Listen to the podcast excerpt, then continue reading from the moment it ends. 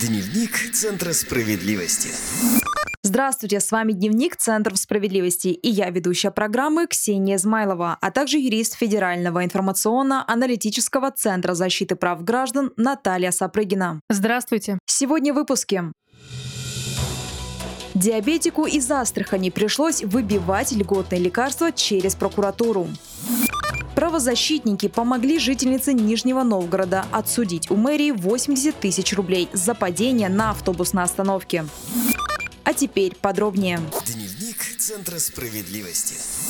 Диабетику из Астрахани пришлось выбивать льготные лекарства через прокуратуру. Людмила Власьева три месяца не могла получить льготные препараты. Врачи просто отказывались выписывать на них рецепт. В ситуацию пришлось вмешаться специалистам местного Центра защиты прав граждан. О том, как правозащитникам удалось помочь женщине получить запас таблеток бесплатно, расскажет Наталья Сапрыгина. Людмила Власева страдает сахарным диабетом второго типа. Женщина вынуждена бесперерывно принимать таблетки, понижающие уровень сахара в крови. Стоимость одной пачки начинается от 1 тысячи рублей. Пациентка получала препарат бесплатно по льготному рецепту. Однако в октябре 2020 года врачи Лиманской районной больницы отказались выписывать ей очередной рецепт, ссылаясь на то, что в аптеках льготных препаратов все равно нет. Власева три месяца ждала, когда завезут нужные препараты. В итоге женщина устала ждать и пожаловалась в Центр защиты прав граждан. Там ей объяснили, что ни врачи, ни аптека не могут отказывать пациенту в льготных лекарствах, если он входит в льготную группу граждан, которые вправе получать лекарственные средства по рецепту врача бесплатно. Наша заявительница как раз относится к такой группе. Если в аптеке нет необходимых лекарств и их аналогов, то фармацевт обязан поставить составить рецепт на отсроченное обслуживание и принять меры к скорейшему получению препарата. Пациенту должны сообщить, как только лекарство появится.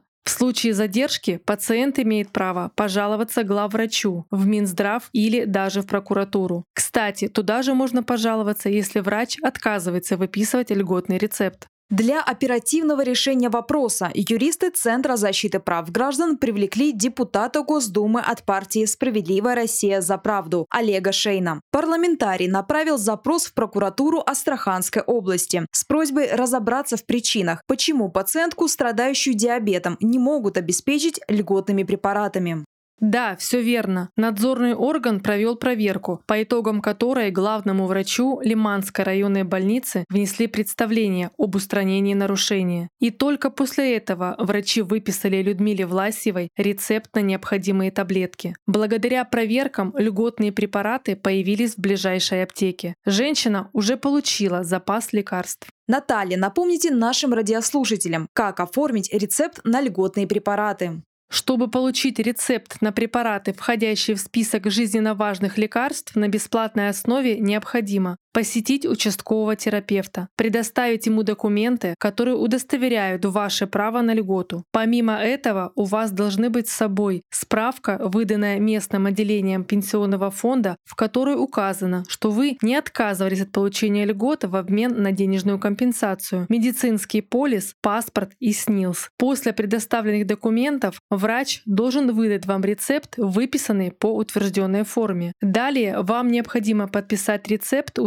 заведующего поликлиникой и проверить на месте правильность заполнения данного рецептурного бланка, а также наличие всех необходимых печатей. Это штамп медорганизации и печать лечащего врача. И уже после этого вы смело можете обратиться в аптеку, указанную врачом, за льготным препаратом.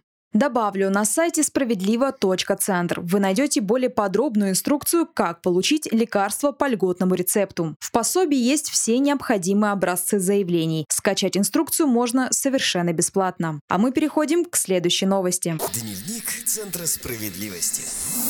Правозащитники помогли жительнице Нижнего Новгорода отсудить у мэрии 80 тысяч рублей за падение на автобусной остановке. В мае 2020 года Надежда Викторовна получила серьезные травмы лица. Женщина находилась на остановке общественного транспорта. Стекла обеих сторон остановочного павильона отсутствовали. Остались лишь железные рамы, как раз на уровне голени. Когда подъехал автобус, Надежда поторопилась на посадку и, не заметив препятствия, споткнулась и упала. Встать Надежде помогли прохожие. Добравшись до дома, женщина обнаружила, что у нее повреждены два зуба, а колени и локти были разбиты. На следующий день на лице появились гематомы. Когда Надежда обратилась к врачам, то выяснилось, что у нее оказался и перелом носа. На этом страдания женщины, к сожалению, не закончились. Началось инфицирование, которое перешло на верхнюю губу. Даже после лечения чувствительность губы так и не восстановилась. С просьбой помочь взыскать компенсацию женщина обратилась в Нижегородский центр защиты прав граждан. О том, кто и почему должен выплатить Надежде компенсацию за причиненный вред, расскажет Наталья. Ксения, здесь все очень просто. Содержание остановки и обеспечение безопасности граждан – это прямая обязанность администрации города. Из-за бездействия мэрии остановка оказалась небезопасной, что и привело к несчастному случаю. Поэтому именно городские власти обязаны компенсировать причиненный вред здоровью, а также материальный и моральный ущерб Надежде Викторовне. Ответственность виновника по возмещению причиненного вреда закреплена в статье 1064 Гражданского кодекса а также в пункте 11 постановления Пленума Верховного Суда. Наши правозащитники помогли составить претензию к администрации, но чиновники своей вины в происшествии не увидели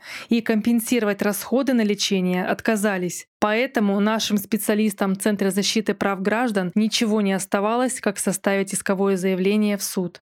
Конечно, администрация в суде пыталась доказать, что Надежда Викторовна сама виновата и травмы получила только из-за невнимательности. Но суд эти доводы не принял во внимание, и иск мэрии был полностью удовлетворен. Администрацию обязали выплатить потерпевшей 31 тысячу рублей в качестве материального ущерба и 50 тысяч в качестве компенсации морального вреда. Наталья, расскажите подробнее, как действовать гражданам, если они получили травму в общественном месте. Первое, что необходимо сделать, это зафиксировать место происшествия. Сфотографируйте территорию, где получили травмы, ближайшие дома, чтобы было видно адрес, название магазинов или остановки. Каждый метр может оказаться решающим, ведь для определения того, кто должен возмещать вред здоровью, необходимо установить, где именно произошел инцидент, на прилегающей к какому-либо строению территории или вне ее. Второе. Если рядом с вами были свидетели, попросите их номера телефона телефонов. Их показания помогут подтвердить факт получения вами травмы именно в этом месте. Кроме того, свидетели подтвердят, например, что в тот день действительно был гололед, а территория не была очищена. Отмечу, информацию о погодных условиях в день инцидента можно запросить в метеослужбе. Третье. Если вы вызвали скорую помощь или просто обратились к врачу в поликлинику, то справка скорой и выписка из истории болезни от лечащего врача будут главными доказательствами причинения вам вреда. Обязательно сохраняйте все чеки на лекарства, лечение, доставку к месту лечения. Виновник происшествия должен возместить вам все эти затраты затраты. Четвертое. Необходимо определить ответственных за происшествие. Поскользнулись на ступеньках магазина, на входе в аптеку, парикмахерскую или фитнес-центр, ответственным за содержание этого участка является администрация учреждения. И если вы получили травму рядом с жилым домом на придомовой территории, ответственным за состояние этой территории является обслуживающая дом организация. Это может быть управляющая компания или ТСЖ. Во всех остальных случаях ответственность лежит на администрации населенного пункта. И пятое. После того, как вы узнали ответственное лицо, пишите претензию. К претензии приложите все доказательства инцидента и расходов на лечение. Срок рассмотрения составляет 30 дней. Если по истечению срока вы так и не получили ответ, либо вам отказали, то свои права придется защищать в суде. Там вы можете требовать полного возмещения расходов на лечение, моральный вред, расходов на экспертизу, услуги юриста, а также компенсацию утраченного заработка в полном объеме, если из-за травмы вы не смогли работать. На практике суды всегда встают на сторону пострадавшего. Спасибо, Наталья. Я напоминаю, с нами была юрист Федерального информационно-аналитического центра защиты прав граждан Наталья Сапрыгина. Всего доброго!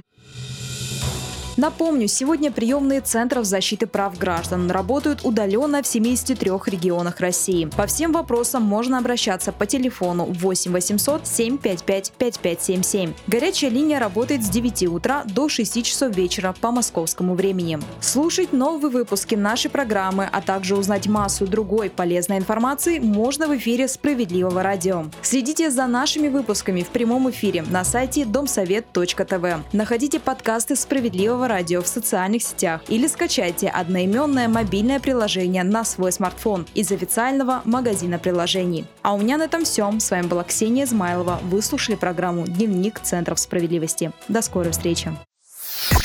Дневник Центра справедливости.